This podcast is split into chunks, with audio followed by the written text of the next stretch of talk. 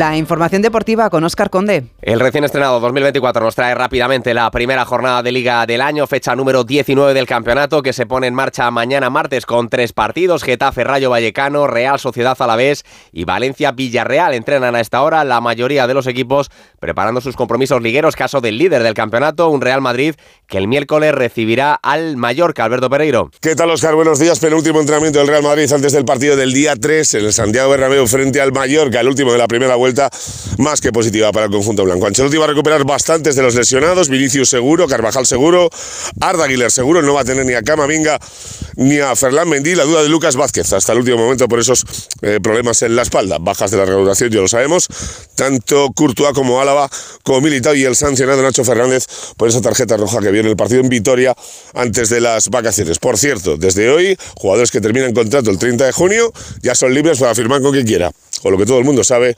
empieza la tercera, la tercera saga de Kylian Mbappé y el Real Madrid. Destaca también el miércoles el Girona Atlético de Madrid, quedarán para el jueves el Osasuna Almería, el duelo Las Palmas Barcelona y el Sevilla Athletic de Bilbao con la ausencia de Iñaki Williams en los vascos, concentrado ya con gana para la Copa África. Recordar además que esta próxima madrugada Rafa Nadal debutará en el cuadro individual del torneo de Brisbane, lo hará el español ante el austriaco Dominic Thiem y en la tradicional San Silvestre Vallecana, que cerró anoche el 2023 la victoria en categoría masculina fue para el etíope Aregawi, seguido de los españoles Mokatir y Aaron Laseras. La prueba femenina se resolvió al sprint con triunfo de la etíope Yesane ante la Keliana Salpeter. Con los deportes terminamos, volvemos a la una cuando sean las 12 en Canarias.